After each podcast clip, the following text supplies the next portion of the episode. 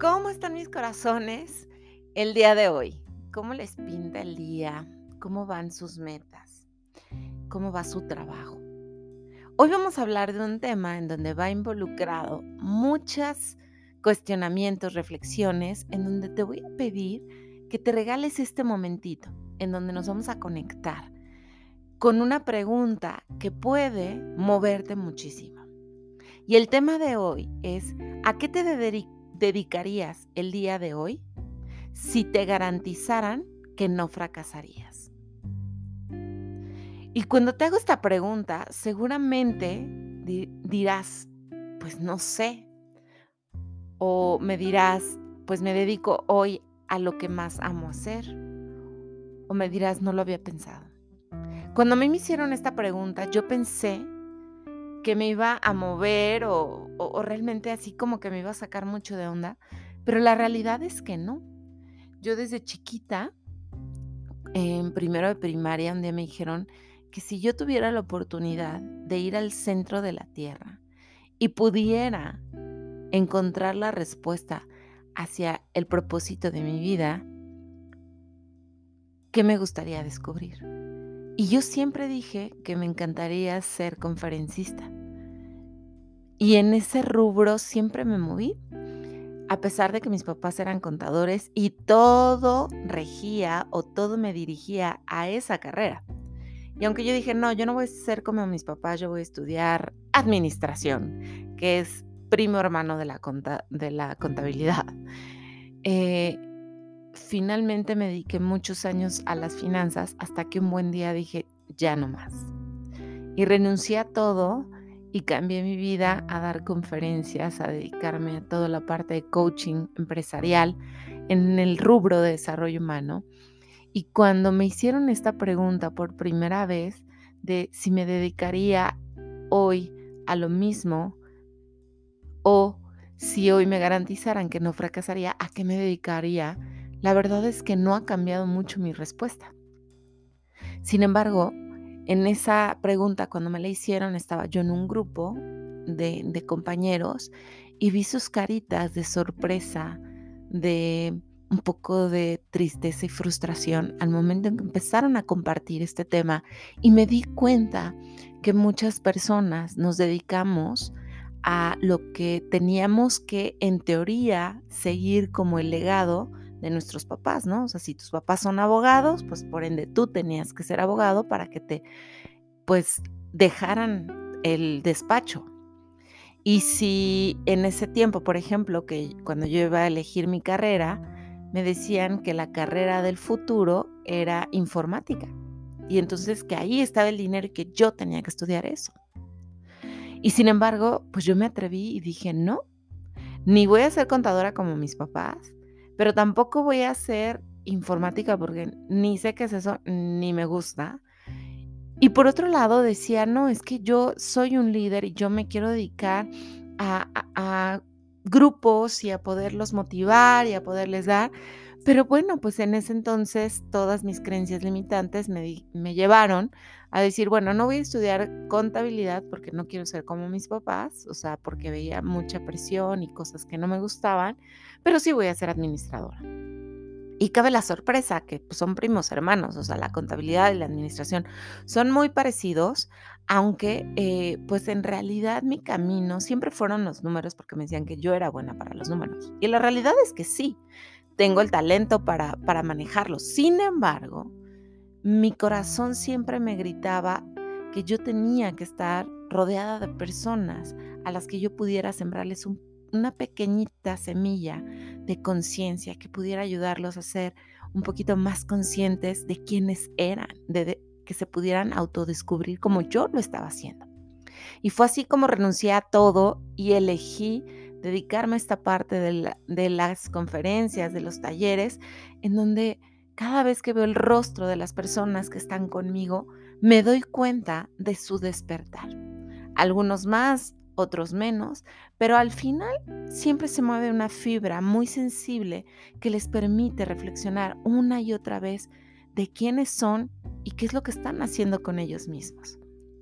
Y cuando apareció esta pregunta de ¿a qué me dedicaría hoy si me dijeran que no fracasaría, la mayoría de las respuestas que yo he escuchado es yo me dedicaría a ser músico, a ser artista, a crear cuentos de cómics, a ser locutor, a tantas cosas tan diferentes a las que hoy se dedican, que la siguiente pregunta fue, ¿y por qué no lo haces? O sea, entiendo que tú tienes que eh, darles o proveerles a tu familia de, esa parte de, de, economía para poder estar bien, pero ¿por qué no buscas esa, esa, pues ese gusanito que siempre has tenido en tu corazón?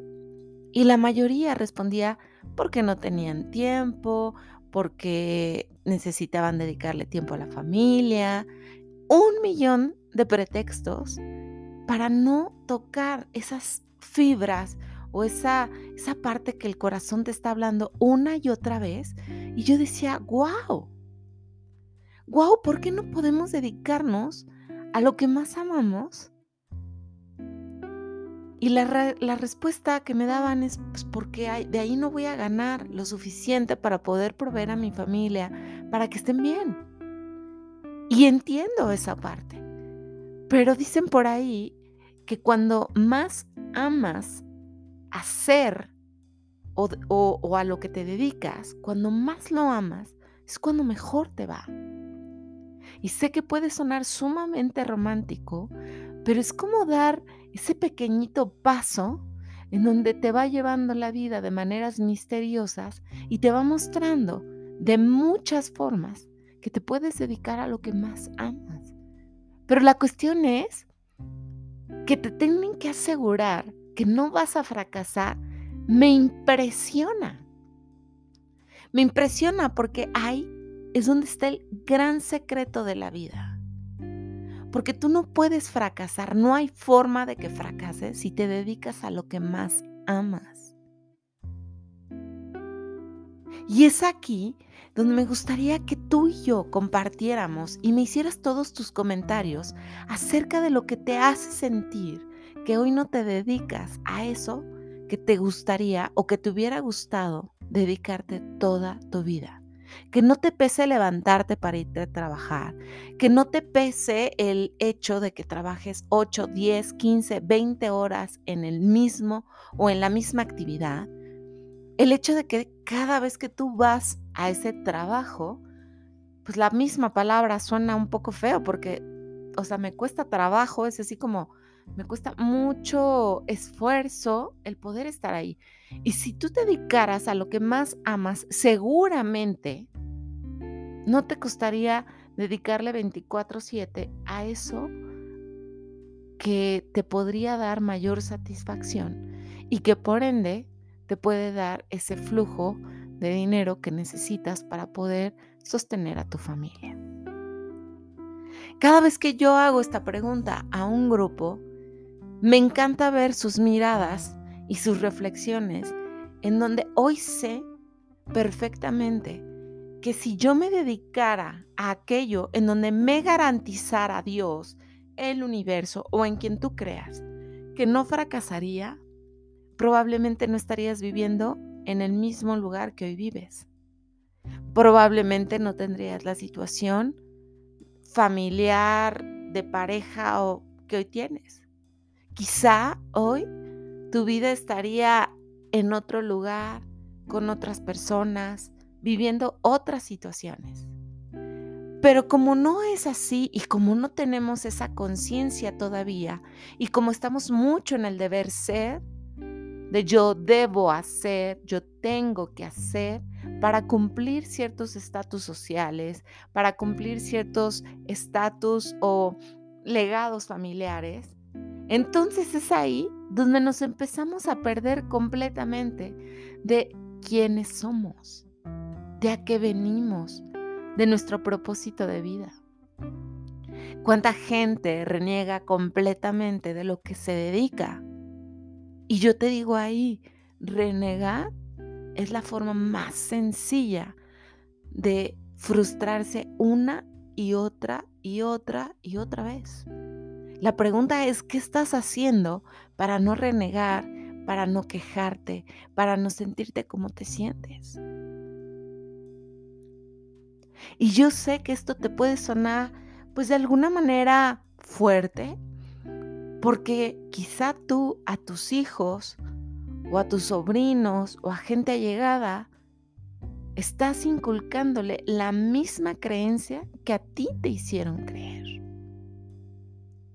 Yo recuerdo muchísimo que mi hija, la más grande, llegó un día y me dijo, mamá, ya sé que quiero ser de grande. Y le dije, ¿qué quieres ser de grande, amor? Yo quiero pintar. Yo quiero ser artista. Y le dije, ay, por Dios, por Dios, reina, o sea, primero me entregas una carrera y después te dedicas a lo que quieras. Porque seguramente la gente que pinta, muy poquitos acceden a que sus pinturas se puedan vender en millones. Y muchos están perdidos y no pueden ganar y tienen que trabajar. Entonces, vete a la realidad, ¿sí? O sea, ponte a estudiar.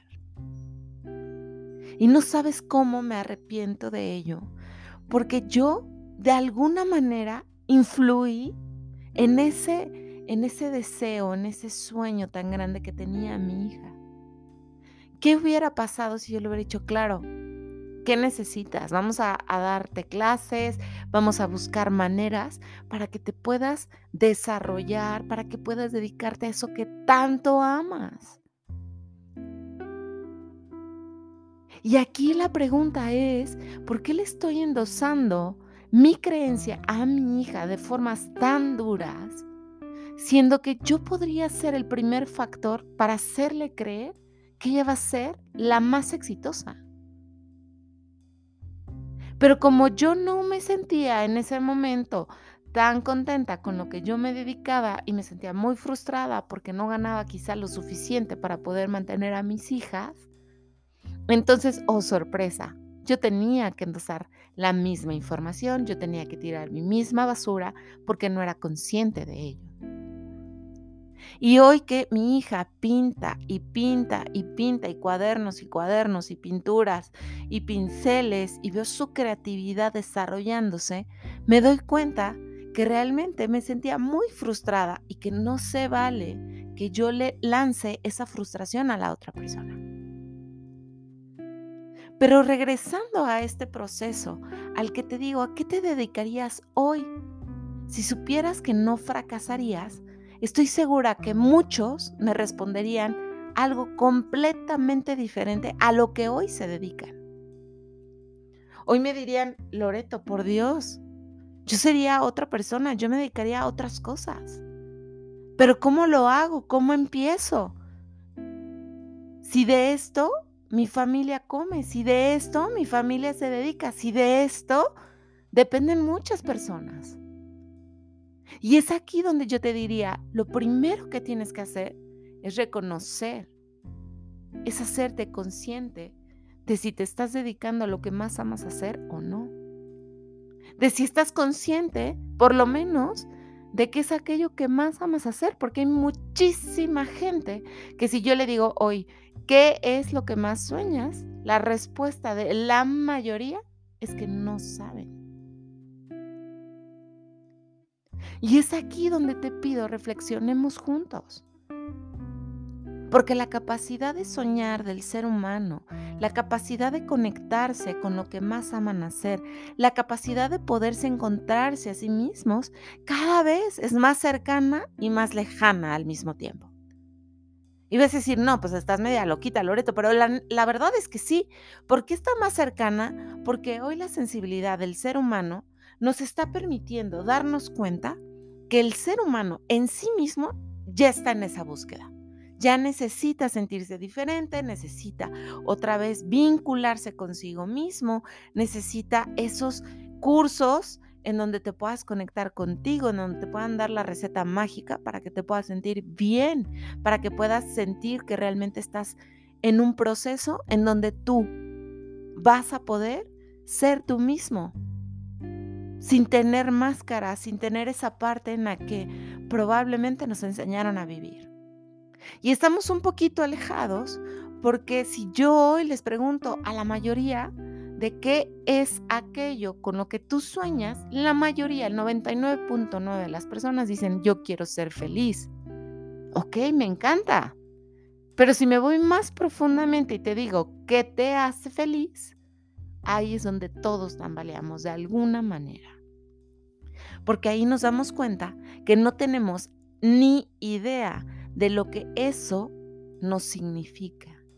Porque si yo te pongo un papel blanco y una pluma y te digo, ¿con qué sueñas? Y me dices, quiero ser feliz. Y te digo, ok, dime, ¿qué te hace feliz?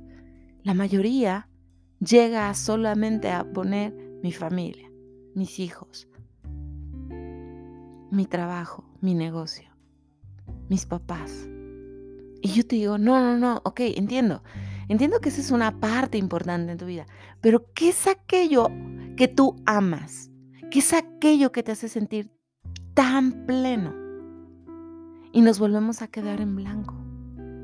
Y aquí necesitamos evolucionar, necesitamos dar ese salto de fe, ese salto de, no sé, de conciencia, en donde todos empecemos a crecer y nos empecemos a conectar más con mi ser, con mi esencia, con mi alma, con quien yo realmente soy.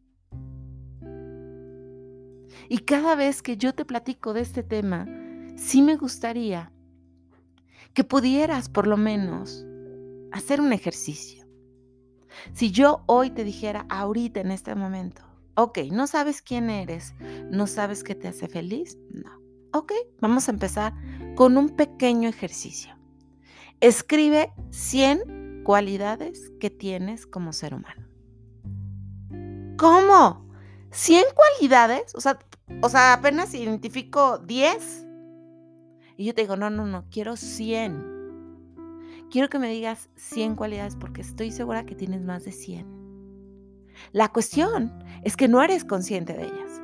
La cuestión es que no tienes las palabras exactas en tu cabeza porque todo el tiempo nos estamos descalificando. Porque todo el tiempo le estamos huyendo a esa parte o a esa palabra que tanto nos da miedo que es fracasar, fallar, equivocarnos. Y yo te diría es que ahí, ahí está el secreto de poderte dar cuenta de dónde sí dónde no. Para poder encontrar esa vacuna maravillosa para cualquier enfermedad, pues tuvieron que hacer prueba y error, prueba y error, prueba y error. Para poder descubrir ese negocio maravilloso, seguramente fallaron muchas veces hasta que le hincaron el diente y dijeron, oh, este es el camino, esto es lo que está buscando este cliente. Y si nos vamos más allá, hoy en día, ¿cuánta gente espiritual hoy tiene mil formas de poderte ayudar para conectar contigo?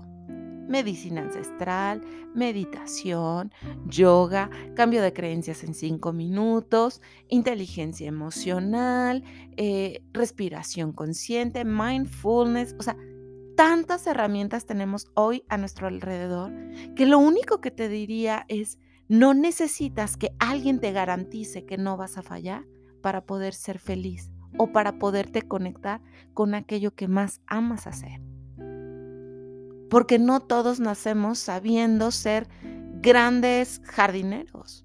Hay gente que tiene un don tan especial para las plantas que nada más de verlas las hace crecer. Y hay gente que es maravillosa enseñando y ama enseñar y además sus alumnos los aman a los maestros. ¿Pero por qué? Porque están en su esencia, están en su verdadero, digamos, en su en, esa parte tan, tan mágica y tan natural que le salen las cosas de una manera impresionante, que no necesita esforzarse demasiado para poderse encontrar. Y aquí es donde yo quiero que tú te empieces a cuestionar, ¿a qué me dedicaría si hoy me garantizaran que no fallaría, que no fracasaría? Y en este proceso de crecimiento, en este proceso en donde te estás autodescubriendo, en este podcast donde estoy tratando de hacerte reflexionar una y otra vez de realmente ese ser maravilloso que necesitas autodescubrir o que lo estás empezando a hacer o que ya lo descubriste y te estás dedicando a eso que más amas, entonces las cosas empiezan a florecer de muchas formas. Y con esto voy a platicarte una pequeña historia de un chavito que se llama Ryan Reljak, canadiense. Y este chavito tenía seis años y descubre que África no tiene agua ni para tomar. Y entonces llega a su casa y le dice a su mamá, mamá, ¿qué crees que me acabo de enterar que en África no hay agua ni para bañarse y mucho menos para tomar? O sea, la gente se muere de sed. Y la mamá dice, sí, claro, ay hijo, pues sí, es que sí es África, ¿cómo ves? Qué triste, ¿verdad? Y Ryan reacciona y dice, ¿cómo mamá? ¿Tú sabías y no hiciste nada?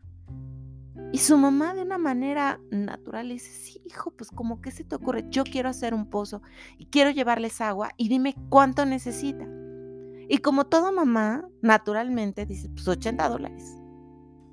Y cuando le dice eso, Ryan se dedica a juntar esos, ese dinero, llega con su mamá y le dice, mamá, aquí está el dinero, vamos a darles agua a los niños de África. Y su mamá sacada de onda le dice a su papá, este, viejo, aquí tu hijo está un poco inquieto con esta situación. Entonces, los papás pudieron decir, estás loco, Ryan, ya dedícate a jugar Nintendo y ya deja de estar molestando. Los papás lo llevan con los expertos para hacer pozos y le dicen, Ryan, pues necesitamos como dos mil dólares para poder lograr llevarles agua, por lo menos a una comunidad.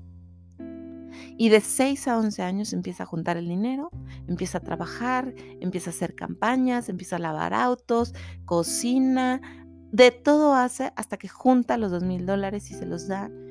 Y él empieza a generar ese sueño, ese propósito de vida que es servir, que es ayudar. Y él, a partir de ahí, empieza a descubrir que su talento es poder ayudar a la gente de África. Y de ahí en adelante no ha parado y no ha dejado de buscar donativos para ayudar y poderles llevar más agua a los niños de África. Y aquí la pregunta es, a él, seis años, te estoy hablando de un niño, de un caso real, en donde no hay posibilidad de que el niño empiece con sus dudas, de que el niño empiece con toda esta parte de creencias limitantes.